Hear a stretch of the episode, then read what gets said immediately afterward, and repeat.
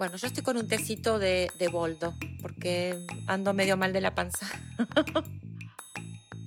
El tema de, la panza, del malestar, creo que tiene que ver con la ansiedad. Y, bueno, y esto de que la información ahora nos está, nos está diciendo que em, todos los síntomas que tenemos en, en, nuestro sistema digestivo están muy relacionados a, nuestro sistema nervioso, ¿no? Y, seguramente eh, esto está relacionado con la ansiedad. Así que, mm, bueno, te doy la bienvenida, Silvina. Estamos hoy con Silvina Barruti. Ella es licenciada en psicología de la Universidad de Belgrano en Argentina. Y bueno, tiene la amabilidad de poder compartir este espacio de Te Conté, donde a través de una charla muy, muy amigable y, acompañadas de una tacita de té, vamos a seguir hablando de, eh, de, la ansiedad. Pero también quiero comentarte que hizo su residencia en Hospital de Clínicas en el Departamento de Psicopatología Infanto-Juvenil y que también eh, estás, participaste, perdón, de los grupos de estudio de la clínica psicoanalítica y terapia sistémica eh, familiar. También eh, realizaste un posgrado en estrés postraumático en, en la UBA. Y desarrollaste trabajos clínicos en salud mental comunitario en poblaciones vulnerables. Así que bueno, te doy nuevamente las gracias, Silvina, y, y bueno, me gustaría que, con tus palabras trates de, contarnos qué es la ansiedad y por qué se está hablando tanto hoy de la ansiedad como, como, como epidemia en, en, todo el mundo. Bueno, a mí, por otra parte, agradezco la invitación y me parece que es una maravilla eh, poder divulgar, porque así como se divulgan muchas otras enfermedades, durante muchos años se prestó muy poca atención a que la gente se apropiara y supiera eh, qué quiere decir la ansiedad, qué quiere decir un ataque de pánico, porque de, de, alguna manera el poder saber y educar a la gente y que tenga conocimientos ayuda a que la gente pueda gestionar todas estas emociones con mayor tranquilidad. Así que también agradezco la invitación. Bueno, a ver, si tuviéramos que definir la ansiedad, la ansiedad es un estado, es un estado de, en donde la persona siente que se le viene una amenaza, un daño, algo espantoso, tiene pensamientos catastróficos. Eh, todos estos pensamientos están acompañados por síntomas eh, psicológicos y fisiológicos. Los más comunes, como para hablar, hay como 40 síntomas fisiológicos, pero los más comunes para hablar son la taquicardia, los temblores, la ansiedad, mareo, vértigo, mente en blanco, dificultades en el sueño, dificultades en la alimentación. Silvina, hay algo que me llamó la atención de, de lo que estabas comentando y es que, un ataque de ansiedad o un estado de ansiedad se da por una amenaza. Es sentido como una amenaza, es una reacción sentida como una amenaza, un daño, una catástrofe o pensamientos de tipo catastrófico, que algo muy malo está por suceder. ¿Y, esto puede ser algo real o puede ser algo que no exista? bueno, ahí es, ahí es el fin de la cuestión. A ver, una cosa es la ansiedad normal eh, que tenemos todos en la vida frente a situaciones nuevas, por ejemplo, yo estar grabando esto o alguien que te presenta una entrevista laboral y demás. Y otra cosa es cuando uno empieza a sentir un malestar y una idea de que algo malo va a pasar porque ahí ya hay una, eh, hay pensamientos difusos, pensamientos que no son tan reales. O por, ejemplo, pensar que uno va a ir a una entrevista laboral y se va a desmayar. Okay. O que a lo mejor puede tener un infarto. Ya tiene una connotación en donde la ansiedad es una reacción tan extrema en donde la persona no se puede adaptar. Entonces los pensamientos no son tan reales. Silvina, ¿y por qué te parece que hoy todas las personas, incluso niños muy chiquititos... Niños eh, también hay cuadros de ansiedad. ¿eh? Sí. Es más, están definidos los cuadros de ansiedad. Lo que pasa que, por ejemplo, hay ansiedades de los chicos comunes, como puede ser a separarse de la madre este, para ir al colegio. Lo que pasa es que todo tiene que ver con eh, durante cuánto tiempo este malestar persiste. Esto está tipificado. O sea, si el chico tiene miedo, puede ir al colegio, bueno, ya no se aísla. Entonces ya pasó, tuvo una capacidad de adaptarse al sentimiento de que algo malo le podía pasar en el colegio. La, la sensación de, no la sensación, o sea, el, el aislamiento, es una característica de la, de la ansiedad, o sea, las personas que sufren ansiedad. ¿Y por qué se debe a eso? Es, esa tendencia a aislarse.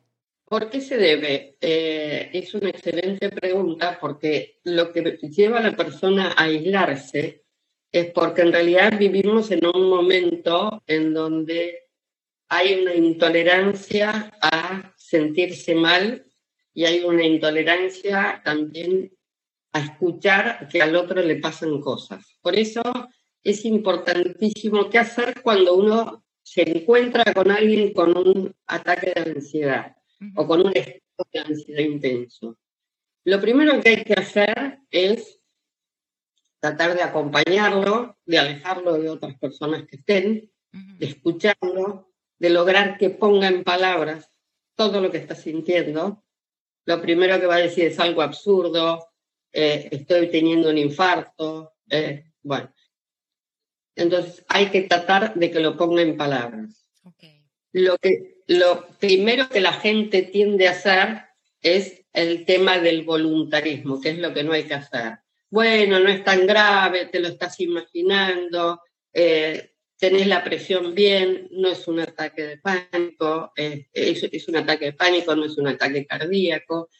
Con lo cual, eh, hay distintas técnicas que ayudan, pero lo que más ayuda es que la persona pueda poner en palabras lo que le está pasando y que haya un otro que pueda escuchar. Eso, eso es fundamental, esto de que la persona pueda poner en palabras lo que está sintiendo y que podamos ser también receptivos a eso, ¿no? Eh, eh, tener como esa empatía de poder contener a la persona que, está pasando por ese, por ese momento. Em, en tu experiencia, ¿aumentó este, este, este estado de, digamos, de ansiedad en, las personas eh, en este último tiempo, específicamente después de la pandemia, o, o no? ¿Cómo, ¿Cómo, lo ven ustedes? La pandemia trajo la incertidumbre que genera más ansiedad. Obviamente, el no saber qué puede pasar con nosotros, obviamente genera una ansiedad normal como respuesta a una pandemia. Pero las estadísticas hablan, y en la práctica clínica uno ve, que la ansiedad subió en los últimos 15 años un 58%. Wow, es altísimo el, es Altísimo el porcentaje. Es altísimo el porcentaje. Y hay que pensar que la ansiedad eh, hay que empezar a manejarla y a gestionarla como tantos otros sentimientos, porque la ansiedad sí después trae aparejado eh, patologías. Correcto, claro, totalmente, totalmente. Silvina, la verdad es que me encanta y estoy súper agradecida de que hayas podido exponer eh, esto que, a pesar de que es tan común, sigue siendo un tabú, ¿no? Eh, aunque las personas hoy se, animan a, poder expresar o, asumir que, tienen eh, o que han pasado algún estado, digamos, de, ansiedad, pero me parece que lo que dijiste es, fundamental, el hecho de poder expresarlo con, palabras. Em, y bueno, y para eso también está, están las terapias, ¿no? Eh, em, que, creo que es un espacio seguro donde las personas pueden abrirse y, poder expresar todo esto que, están sintiendo. Estamos súper agradecidos de, esta información que diste y si querés agregar para ir cerrando algo más que creas que, es importante compartir. Sí, yo creo que es muy importante, eh, sobre todo, dejar dos o tres técnicas que me parecen muy importantes para manejar la ansiedad, ¿no? Bárbaro, bárbaro. Una que se llama grounding, que es cuando uno está con una persona con un ataque de ansiedad, más allá de tratar de aislarlo, hablarle, bueno, pedirle que toque cinco personas, que toque cinco cosas, mm. que observe cuatro, que describa cuatro cosas que hay en el lugar, que huela algo, que te diga qué sonido está escuchando en el ambiente, porque es volver a la y tratar de tomar los pensamientos estos de ansiedad. Claro, es como, como estar en el presente, en, el ahora, en lo que me... En, Situar a la persona en el presente en ese mismo momento. Y estar en contacto con la realidad y no tanto con lo que me está pasando, o sea, con el entorno, ¿verdad? Sí, exacto. Otra de las técnicas, más allá del yoga, que yo creo que se puede hacer una vez que la persona salió del estado. Estoy hablando con una persona que está en un estado de ansiedad importante. Es eh, la respiración de 5, 5 y 5. Que es 5 segundos de inhalar, 5 segundos de retener y 5 segundos de exhalar. Genial. Esto se puede hacer tanto en grandes como en chicos, haciéndole el dibujito de la mano de cómo inhalar y cómo exhalar.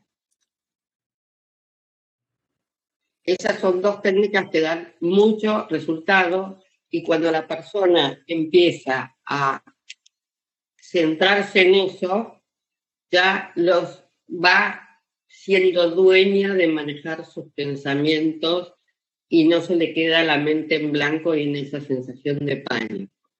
Por ejemplo, a una persona que yo atiendo afuera, estaba en medio de un huracán y era su primer viaje afuera, encerrado en un departamento.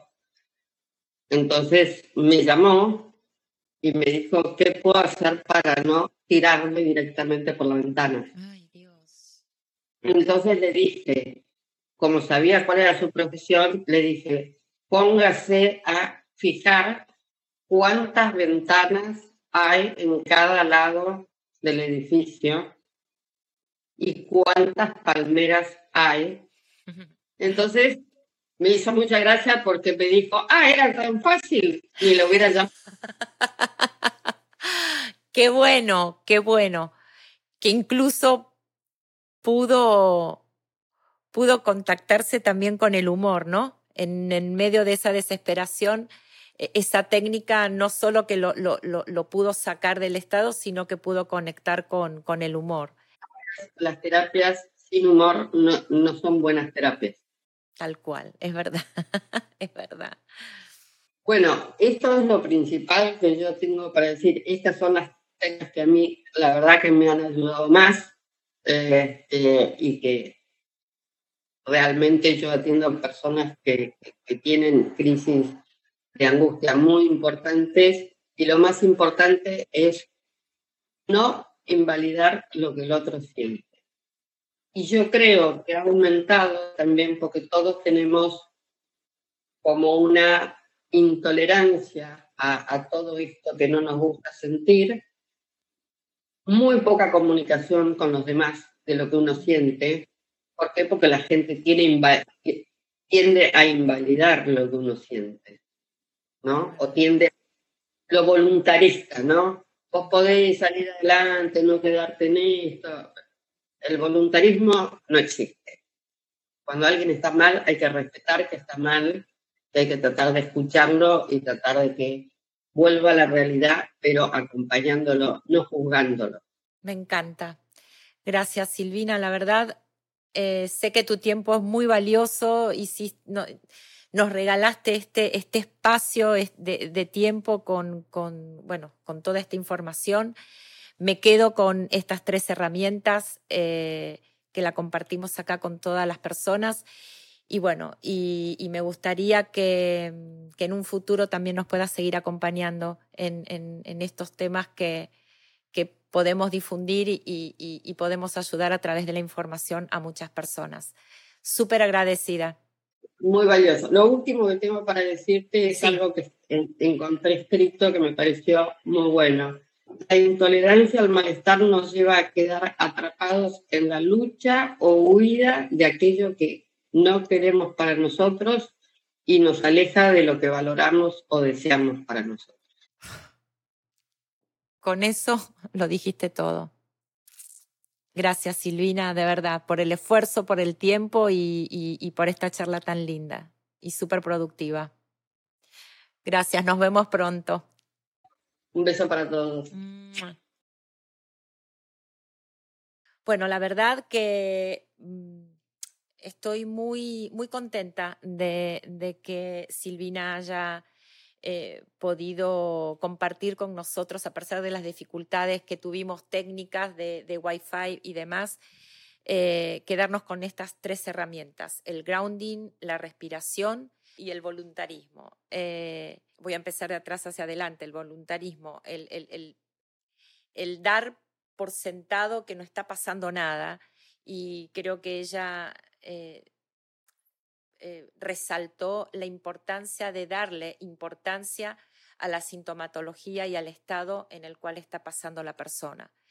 Eh, el grounding, esto de poder conectar con, con, el aquí y el ahora, poder reconocer lo que está pasando a mi alrededor a través de la visualización, a través de, del, olor, a través del tacto y por supuesto nuestra eh, amiga eh, la respiración, que a pesar de que eh, se la está difundiendo mucho, todavía las personas no tomamos conciencia de, lo importante que es respirar. Em, vamos a seguir con el tema de, la ansiedad. también en, este diálogo apareció la incomodidad, ¿no? Esto de que cada vez estamos perdiendo la, oportunidad que nos da la incomodidad. No queremos sentirnos incómodos, no queremos sentirnos mal y, lo único que, estamos generando, evitando lo que nos pasa es aumentar cada vez más estos, eh, estos sentimientos de, incertidumbre y, de ansiedad ¿no? que, que nos trae todas aquellas cosas que, escondemos y que tapamos para no, para no enfrentarlas. Así que bueno, seguimos, seguimos con la ansiedad, seguimos con, con más información y por supuesto con una tacita de té, como les dije hoy, boldo para el dolor de panza y les dejo un beso muy grande y nos vemos en el próximo podcast.